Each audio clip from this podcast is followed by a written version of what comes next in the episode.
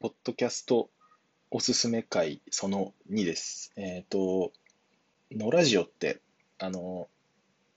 室越さんと甲斐さんがやられてる番組あるんですけど、まあ、その中で、1、7、8話、えっと、1話が鉄人兵団による存在論的不安。で、7話が、えっと、族、鉄人兵団による存在論的不安。で、8話が、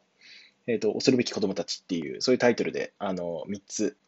をお勧めしたいと思います。この3つ、実はあの話がつながっていて、えっと、その第1話を足がかりに、まあ、その後の経過として7話、8話っていうのが続いていくっていう、そんな感じになってるんですけど、まあ、これはもう特に内容説明する気はなくて、まあ、とにかくあの、カエさんの子供すげえってなります。あとその子供に対する姿勢ですね。もうこれはとにかく聞いてください。あの、1、7、8の順番でよろしく。